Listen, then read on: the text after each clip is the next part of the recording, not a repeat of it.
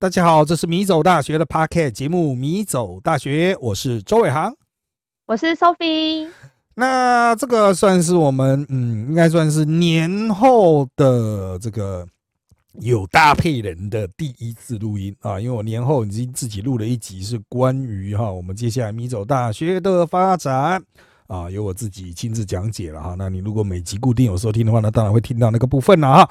好，那从这一集开始呢，我们就会正式的进入，嗯，应该算是度过我们前面的制作试播期吧。因为之前呢，我们都在跟声音缠斗啊，啊，就像我们今天开录前也缠斗了很久啊，哈，我们就是呃无止境的声音地狱哈，就是希望能够提供大家比较好的音质啦，但是录出来总是会充满一些奇奇怪怪的问题。啊，就造成我们的片失了哈，大家都在地狱里面打滚。不过我们希望从这集开始可以从地狱里面爬出来了哈。好，那当然啦，这个一开始因为是过年后录的嘛，哈，是春节后录的嘛，哈，那还是破题就从这个地方开始哈。就是啊，我们录音的这一天哈，其实还是属于就是早晚会冷，中午很热。啊，早晚会冷，中午很热的天气，所以啊，其实大家很多人就说啊，洋葱穿法，洋葱穿法。不过我觉得这也太夸张了，就是中午会热到二十四五度啊，那就是很接近夏天比较凉的时候了。可是呢，啊，早晚有时候又接近十度上下啊，这个就真的，你也不是洋葱的问题啊，出去真的会有一种那种错那种时空错置感哦。像我 办公室是在大楼里面。啊，我不知道大家有没有在大楼工作经验，就是大楼的那个冷却和加热是很慢的啊，所以早上如果很冷，那大楼经过一晚冷却，它很冷。我的办公室可能还十六，然后进去十六，然后我我在办公室我看那温度就十六啊，我怎么开窗吹进来的也都是凉凉的风哦，因为办公大楼就是这样嘛。那我可能好了，中午要出去吃饭的时候，我一出去才发现，哇靠！为什么外面大家都已经脱外套这样子，然后我还是穿超厚的哦？这个就就是你就是我，我只能说了哈，大楼真的这个东西真的是很不环保，就是夏天它要花很多很多的冷气去把它降温，然后冬天呢你是怎么弄都非常非常的，而且。哦，我必须要强调，我们办公室的大楼已经是比较老旧大楼，它不是气密窗了。那我们房东也没有改成气密窗啊。当然，新一点的其他的呃层楼层可能有改成气密窗，但我们的房东是没有气密窗的。所以我觉得我们大楼真的就是你明明窗户都关起来，可是你还是可以闻到那种饮食店家的那种料理的味道，你知道？就是他会从窗户吹下，你就想，我明明都已经关，好饿这样子，就是。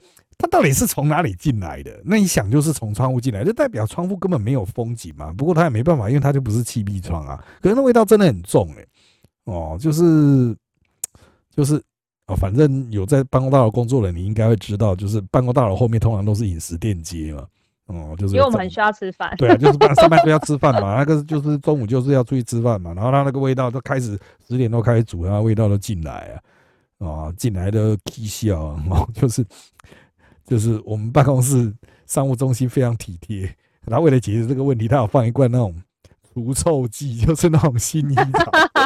如果觉得很臭的话，可以喷一下，看这是解决问题方法。你应该你应该换一个气密装吧？可是他也是客家经营的啊，很多听听众可能以前听过我跟他要一台冷气要了一年多的故事，就是他他也我们说我们要自己装冷气啊，因为你冷气很老旧很吵，我们要录音没办法录。啊，你的是窗型，我们希望装一个分离式，那我就跟他说，可不可以由我们公司自己出钱啊？那我们再自己去接，然后去敲墙壁这样子哈。结果他商务中心说不行的，就房东说不行啊，就是他们跟那个大房东谈的时候，就是说东西都不能随便乱动这样子。那我就想说，干这也太不合理了吧啊！但是后来就是有一有一年，他们就终于。拿到预算了嘛？他说啊，那我们终于可以改了。我说干他妈，大黄东又突然同意了，那个逻辑好歹前后要对一下。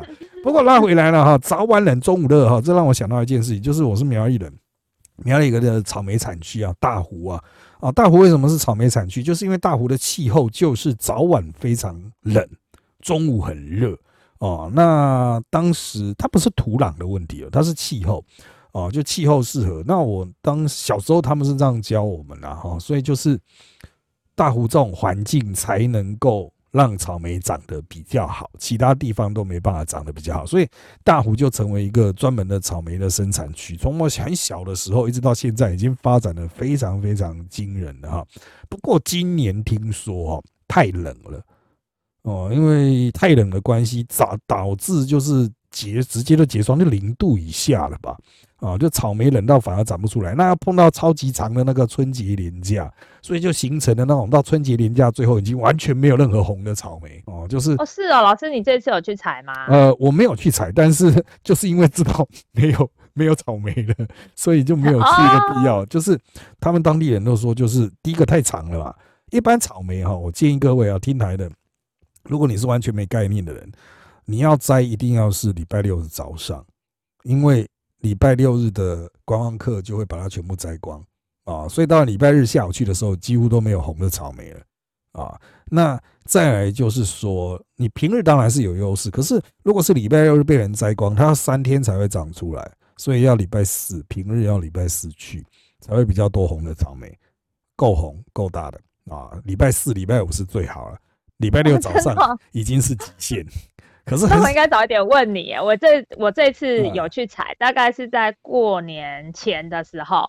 然后，可是那时候那个草莓的老板都说是因为下雨下很多啊，也有，所以说所以说今年比较贵。我发现今年我买的价格，嗯，比去年去年我四月买超便宜耶。啊，四月到底了，嗯，对，四大盒才一千呢，嗯嗯嗯嗯嗯，四大盒哦，四盒，我不我不知道那一盒是一斤还是几斤，然后都是没有烂掉的，可是小颗，我觉得超便宜，然后今年就变成三倍的价钱，差不多是的，比如说一一盒是一斤的话，你一盒大概两百五吧，那个四月是到最尾的，它可能是特别的地方、特别的温室去产的。啊，但是我个人认为啦，哦，就是。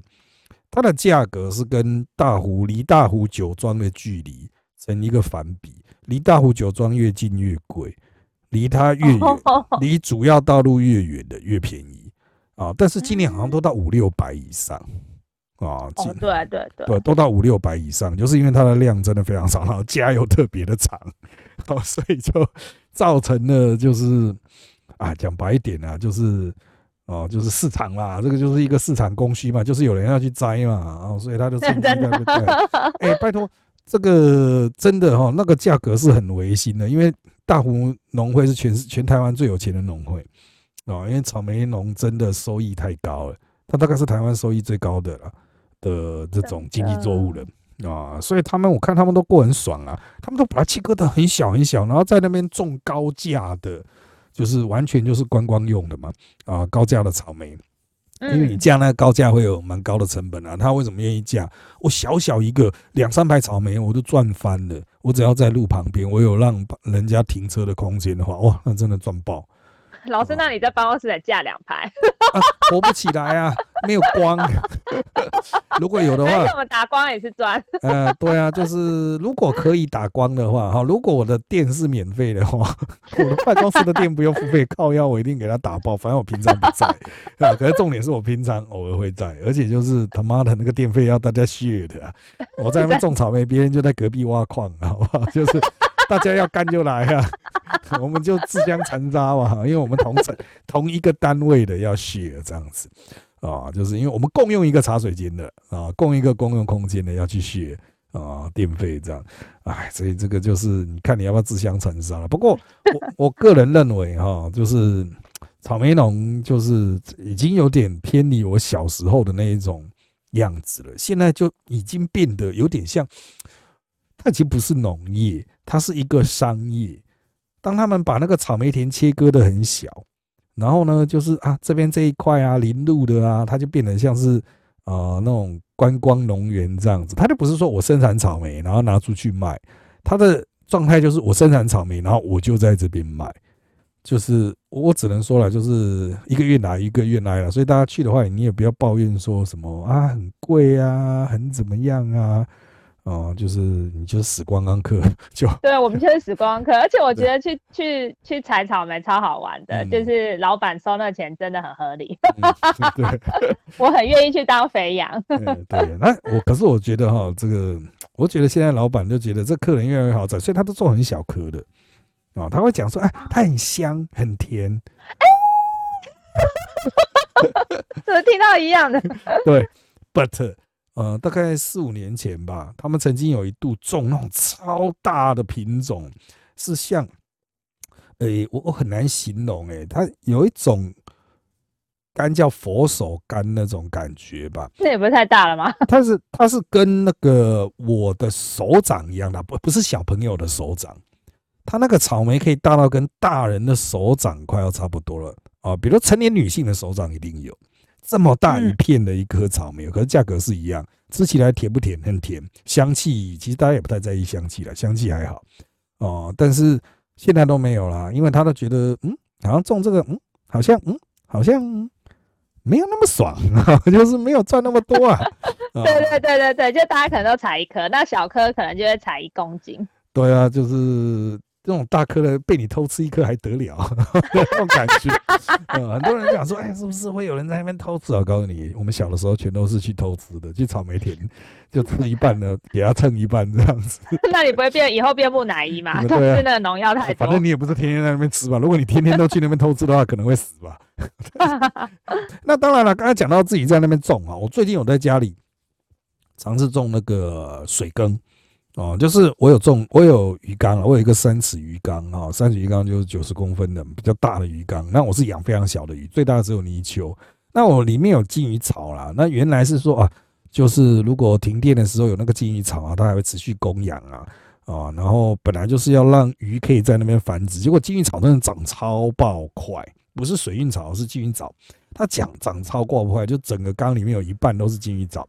那它卡在里面，我想，嗯。那上面有支撑力，你知道吗？它已经太大了，就像里面有树一样。我想说，哎，那我就用那个鱼缸的那种上部过滤器的那种白色的过滤棉，我就把它浸一下，我看它能不能浮起来。哎，果然能够浮起来，而且上面会渗一点水出来。我就想啊，可以去做水耕，因为我看 YouTube 看久了，我都觉得，哎呦，这好像可以搞哎。哦，就因为我看的是阿六，就大陆的 大陆仔，他们很强，对他们那边狂种啊，他们在家里没事干哦，就那边狂种，我想搞不可以，所以我就看了他们比较能够水耕的，我就挑。加上我小时候，因为哈，这个我小时候是住的地方是真的会有路边长出来的空心菜，就是水沟啊，水沟会长空心菜哦，就是算田埂吧。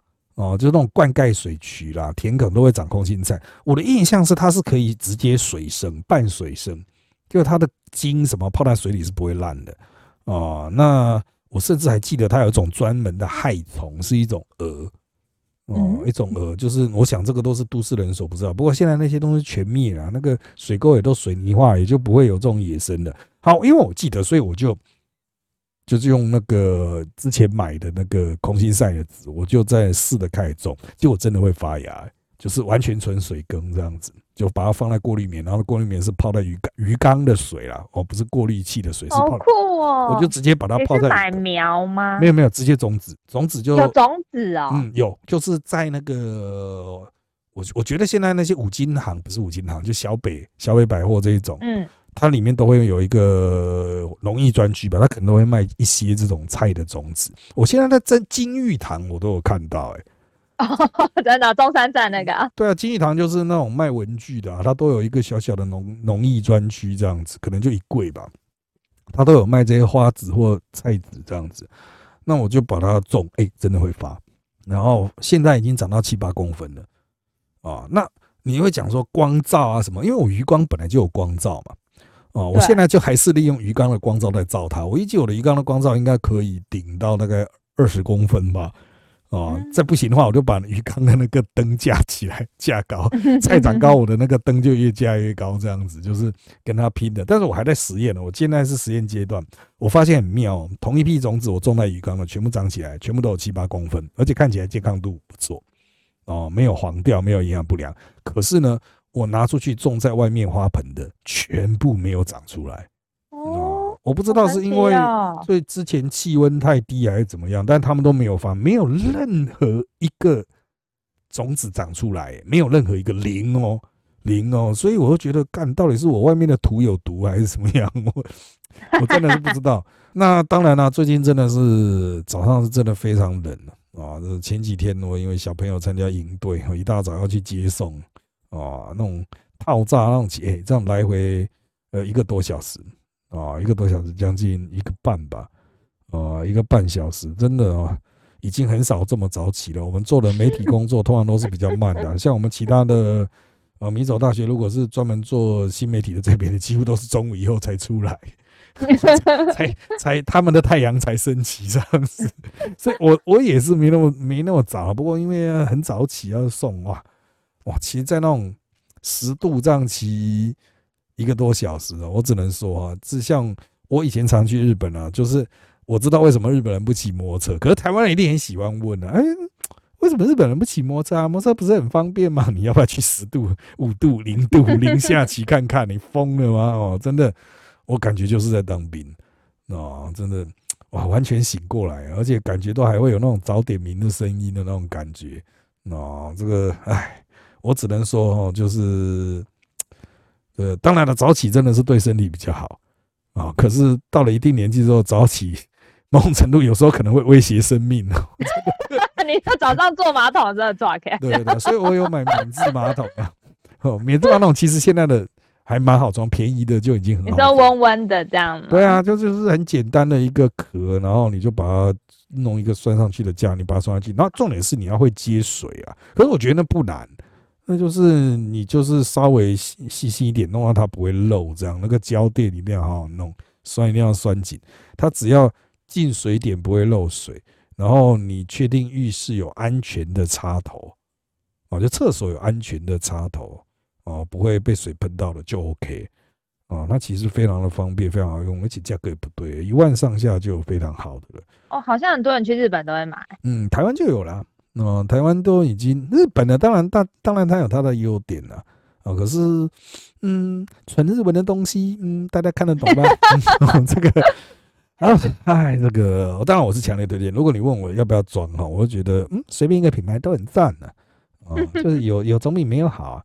啊，像现在我过去都是直接去公司用厕所啊，因为不用钱啊，卫生纸拿的。可是现在我觉得啊，你还是在家里好了，真的。对啊，公司的真的，嗯，有时候就对啊，当然公司就是会有一个我之前有骂过的状况啊，就是那个叫什么啊，我们都会有人固定来扫嘛，会有清洁人员，清洁人员出现的时间点永远都非常的好。就是你在用厕所的时候，他就开始来扫。他妈的，我在那边等他来，他不来，好，我想说，那我去上好了。结果他就跑来，就开始扫靠腰，然后他就在外面等我啊，就上的很急啊，哦，这。这个就是一个墨菲定律，你知道吗？你觉得上不，就是上的很有很很上不出来。不上的时候他就不来，你要上他就来，他就是要跟你拼命。对啊，他就是要跟你拼命。这八点明明就这么长，你扫就只有五分钟，他妈的，他就是一定要挑你大便的那五分钟。我真的很佩服他哦，为什么这么精准呢？你是跟我们很有默契，对，很有默契啊。好，那当然了，我们新的系列啊，一样啊，不是新的系列，我们从这一集开始，我们还是有准备一些主题讨论。那其实我今天选的这个主题是上官婉儿。哎，有些人听到会讲，哎，上官婉儿谁啊？这唐朝的一个算是什么呢？我们现代应该叫名媛吧，哦，就是名女人。那上官婉儿，我来简单介绍她一下哈。她呢？她是唐朝的女官，她是诗人，也是一个政治家。那她是唐高宗啊，宰相上官仪的孙女。那她名义上呢是唐高宗李治的才人。唐中宗年间敬拜昭容啊，这都是所谓女官或是后宫里面的一个算是位置吧，哈。那上官仪，也就是他的这个祖父呢。啊，这个获罪遭诛，他爸也被一起同时被杀了。那这个上官婉儿就跟他的母母亲一起被发配为官婢，就发配为奴啊，他就进宫哈，去担任那些婢女、宫女这样子。那因为他毕竟是读书人的世家出身的哈，他妈有持续的教育他。然后他进到后宫了，唐的后宫哈，其实很妙，他还有专门的老师去帮那些宫女上课。哦，不只是帮后宫的那些嫔妃上课，也有帮宫女上课，就希望这些宫女啊也要一点呃知识水准。所以她十四岁的时候，上官婉儿十四岁的时候呢，他就因为聪慧善文，在跟武则天的对答的过程中，哎，很讨武则天的喜欢啊，所以武则天要重用他担任女官。虽然他曾经这个惹怒武则天过而被惩罚，据说是在他脸上刺字啊。那刺字之后呢，就好像刺在眉间吧，哈。那刺字之后。呃，就不太好看嘛，所以他就尝试去做遮掩啊。所以各位后来看到很多唐朝的仕女图的时候，他们在两眉之间哈都会有什么簪花，就会有一朵花那边，据传就是来自于上官婉儿啊所留下来的。就是大家看，哎，上官婉儿弄这样子好酷哦，哦，大家就这样跟着去做这样子。但她成为女官之后呢，在武则天的时代呢，就掌握宫中的这些公文了，哈。那甚至被称为金国女宰相。那在唐中宗的时间呢，她的权势越来越大。到了所谓唐隆政变的时候，那唐隆政变的时候是当时的一个呃，就是一系列政变中其中的一个。那当然了，在武则天的时期呢，啊，这个就有发生过神龙革命，就武则天当皇帝当到最后面发生神龙革命，然后呢，就是有一堆。啊，这个唐朝的旧臣啊，逼武则天退位，把唐中宗扛出来复辟。好，那这个时候呢，上官婉儿她仍然持续保持她的地位，就武则天死倒了，然后她的很多呃人马都挂了，但是呢，上官婉儿呢，原则上还是有站对边啊，所以她继续在中宗时代有掌握朝政，她跟。那个中宗的韦皇后啊，安乐公主哈，都有一些往来啊哈，然后就是啊，就是还把自己的情夫啊推荐给这个韦后，他再次的让这个武则天的武家在中宗时代哈继续维持相对应的权势啊，并没有随着武则天的过世完全被踢出去。那当然了，接下来呢，这个随着韦后啊，这个武家就武则天的子弟的他那些啊亲，你不能讲他子弟，就是他的那些。啊，原来他娘家那些人继续维持势力啊，这就还是让李家啊不太爽嘛，哈。那么，呃，这个时候又发生了这个新一波的政变，就是太子李从俊哈就联合发动了从俊之变，杀武三思武从训，本来要进入宫中去抓上官婉儿，但是呢。这个上官婉儿非常镇定，他告诉中人说：“你不要担心啊，你不要紧张啊，你也不要杀掉我啊，你就赶快把那个门关一关哈，等待援军来。”哎，后来援军果然来了，这个太子啊就被援军这个杀掉了哈。好，那个地点是在很知名的这个玄武门嘛哈。好，那当然了哈。到了这个中宗驾崩之后，韦后就想，哎，我要来当那个武则天呐，他又想要去这个掌握大权，安排自己的党羽了啊。这个时候，上官婉儿和太平公主，太平公主也是当时非常知名的名人呢，哈，啊，也是一个政政界的女强人呐。她打算就是在中宗驾崩之后立李重茂为太子啊。好，可是在这个时候呢。李隆基就是后来的唐明皇啊，就跟太平公主商议啊，哈，这个发动政变，先下手为强，把韦后给剁了，就是所谓的唐隆之变。发动唐隆之变的时候呢，禁军官兵就攻入这个宫中啦，杀死韦后，杀死安乐公主，还有韦后一党的所有人，然后永立李隆基的爸爸啊，睿宗啊，叫李旦啊。好，那上官婉儿呢，本来也。以为自己不会挂掉，他就拿着这个跟太平公主共同拟的诏书去给那个李隆基的将军看啊，就是说，哎，我是跟你们站在一起的。可是呢，李隆基认为说，嗯，我不要留这些啊，这个名媛留太多，到时候就是留下了接下来后患，就把他给杀掉了。他死的时候只有四十六岁啊。好，上官婉儿死了之后呢，安葬在哈，就是因为睿宗上台之后啊，就觉得说，嗯。好像杀错人了哈，还是给他安葬。他都把他埋在咸阳，就长安北边的哈，隔着的渭水的北边一个叫洪都园的地方。那太平公主就把他这个好好的葬然后安葬啊，然后也帮他的诗集啊去做一些整理这样子。那使得他到现在都还有一些诗集留在全唐诗。好，为什么我们会讲到上官婉儿呢？其实哈，那是因为我看阿贡的影片。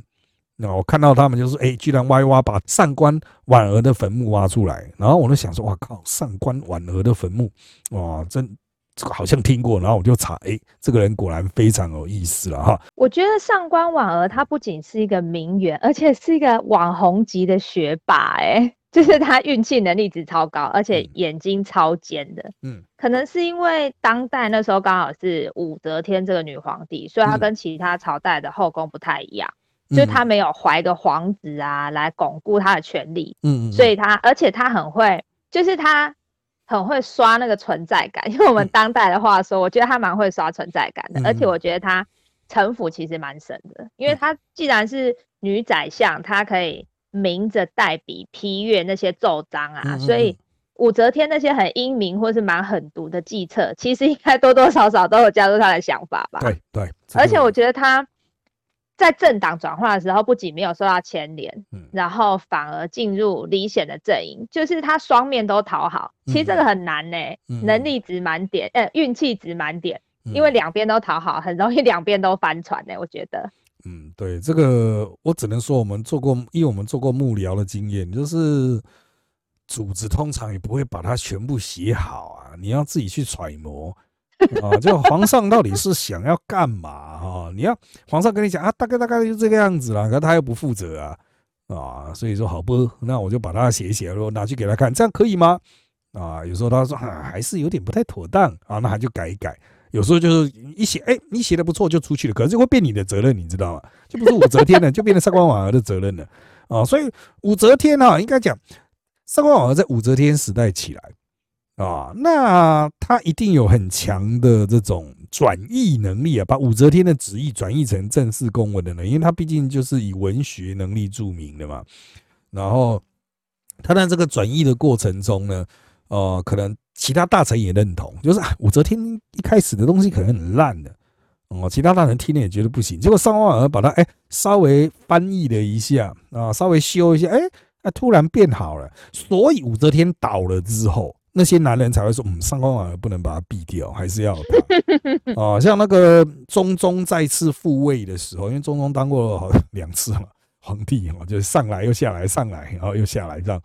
啊，中宗这个复位的时候，还是用上官婉儿来重用他哦，把他留在后宫里面重用他。那留在后宫当然就是比较方便在皇上身边随时行走。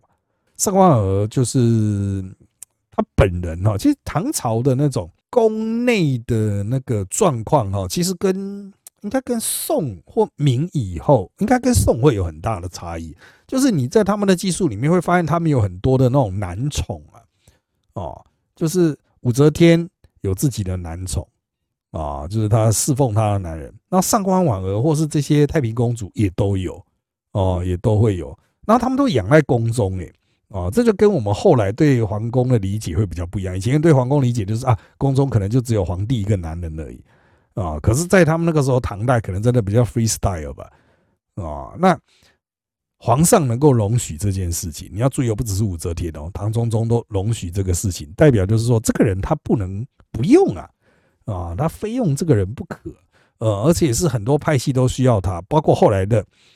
呃，这个中宗挂了之后的尾后，尾后也要用上官婉儿啊，甚至太平公主也要用上官婉儿，就代表哈，其他女人可能没有像她那么行，她就是一个非常重要的工具人啊。如果拥有她，哦，如果拥有她，我这个政权也许就比较能够维系啊。那如果比如说像最后面上官婉儿死了之后，太平公主很快就倒了。李隆基很快就放到这边，就把太平公主弄掉，之后就没有女人干政了。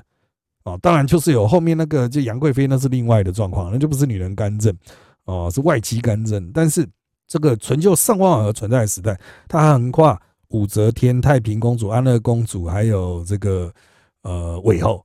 哦，你可以发现其他的女人的能力，也许武则天强一点，其他人倒没有那么强，她都需要上官婉儿这种超级秘书去协助。哦，所以透过这些人跟他的互动，还有李隆基，就是唐明皇为什么一定要唐玄宗为什么一定要杀他，就可以看出，就是他真的很关键啊，他是某些人的呃那种存续下去的关键的存在啊。那相对来说，就是李隆基为什么会杀他，就是李隆基应该有自己的办法啊，就是我我可以不需要上官婉儿，我都可以维持我的政权，所以我就一定要毙了这个人，我把这个人毙了。啊，把这个人斩了，其他人就挂了。哎，这个也是一个斗争上的高招啊。那当然，呃，这个李隆基后来怎么把唐朝搞垮呢？他家事，那个就另当别论。不过 在那边还有一些技术是非常呃有意思的，一个是我刚才提到了哈，他有说到情面，就是在脸上刺青了。那有人说是他是被戳的一刀这样子啊，用被指甲刀。哦，直接刺插在脸上这样子，啊，那后来就是反正那边就是有疤要需要去遮，他就在那个伤疤就额头处刺了一朵红色梅花啊，就被称为红梅妆了。那后来就是被称为就是就是一种唐时代的那种专属的那种女侍女的装饰啊。那甚至也有人说哈，就是他也尝试从。额顶梳下一些头发遮住这个印记啊，然后称之为刘海，这个名词也被留到现在啊。当然，当然也是一个传说啊，就是他留下了这种啊，这个眉间的簪花，也留下了刘海这样子的概念啊。我个人认为，就是嗯，可能有一点，就是为了要去找一个东西来源，有点。把它硬凹到这个比较知名的人身上去了哈，也许当时那个就是已经一个渐渐开始普遍的流行或是怎么样的哈。那还有一个比较特别的技术，就是他是因为他的地位加上他的文学能力，所以呢，他能够代替朝廷朝廷来品评天下诗为称量天下事。那这个品评。男人这件事情，你要注意品评唐诗、品评男人这件事情。你说武则天就算了，如果叫武则天叫一个人来品评，显然这个人权势熏天了。因为唐朝是很重视诗文能力的，你如果诗文能力很好，就可以得到皇上的欢心了啊。那这个上官婉儿可以去占据这个品评男人的地位啊。第一个凸显当时女权真的极盛了，我只能说是极盛的。就男人其实要交给女人来品评这个。啊，你的那种文文字能力的好坏，其实我想，不管是哪个时代，即使是像现在，可能很多男人也是吞不下去啊。他觉得说，女人可能还是没什么资格评论，特别是那种啊比较老的阿伯阿公那一种哦，年轻的可能还好啊，那就不用讲唐朝了啊。当然唐朝啊还是相对比较平等的哈，但是我觉得他应该除了政治能力之外，应该还是有很强的文学能力。哦，只是他绝大多数的诗现在都已经不存在了啊。好，那当然了哈，这个我刚刚提到了，最具代表性就是他的这个坟墓啊，现在是有被具体挖出来的啊。那当然，他这个坟墓挖出来的时候，他其实内部是有遭到破坏，但是就是有留下那个一些文字，就是可以去确定，就是这个就是他的墓没有错啊。那当然了，我们也可以去思考，就是说哈，就是透过这样子的这个片段的资讯，我们去怎么样认识一个古代的这个可能是正史想要去封杀、正史想要去污蔑，但是他的确有其优点的人啊。在我的另外一个《论语》的课啊，就《爱乱想》里面，我们其实会反复不断强调，都是《论语》里面的宰我。哦，就宅宇宙情的宅宅宇啊，啊，他在《论语》里面的形象很差，可是孔子其实在排名上给他言语科第一名，孔子还是肯定他，嗯，这个人真的很会讲话，而且他也在实际的社会上面做过官啊，在宋国吧，我记得做过官，这就凸显了哈，就是理论上他应该是个废物啊，啊，在《论语》的描述他是个乐色，为什么孔子还肯定他，还有地方愿意找他做官？那显然一定是有一些不合理的地方嘛。那那上官婉儿呢，在一些正史里面，甚至是一些连续剧啊，很多连续剧有上官婉儿。我刚才看一下哈，从一九七六武则天就已经有了，香港拍的武则天就有，然后到二零一三年的唐宫，应该也是中国拍的哈，也有啊，大概有十几部片都有上官婉儿啊。这个演他的人还真的哎，还有连钟欣桐都演过呢。对啊，对啊，阿娇有演。对啊，钟欣桐，然后电影也很多。还有李冰冰啊，李冰冰也演过 啊。这个有很多冰冰，不要搞错了哈。但是李冰冰啊，有演过啊。所以我觉得哈，就是他因为在这个连续剧里面，或者是在电影里面的那种改写表现，可能会使得他呈现出。不同的面相，有时候是比较讨喜的，有时候是比较这个负面的啊，很奸诈的。但不管怎么说了，我个人认为，就是我们从现在的角度，我们可能会用现在看现代女人的角度去看她这个人啊。那在那个时代，人可能会有另外一种的观察方法，不过并无妨于哦，我不会说哪一边的看法才是真正对对的或正确的。那个时代有那个时代的局限，那同样我们在现代也有我们的局限，我们可能还了很难了解。就像你要考虑哦，他的爷爷、他的爸爸都是被唐朝杀掉了啊，都是被李家杀掉了。可是呢，你要说他在整个的斗争中，到底是比较偏向李家，还是比较偏向于外戚啊？比如说武家啊，就武则天的武家呢？这个真的也很难讲哎哈。虽然他不断强调啊，我还是为了李家，不过那是因为李家再次兴起了。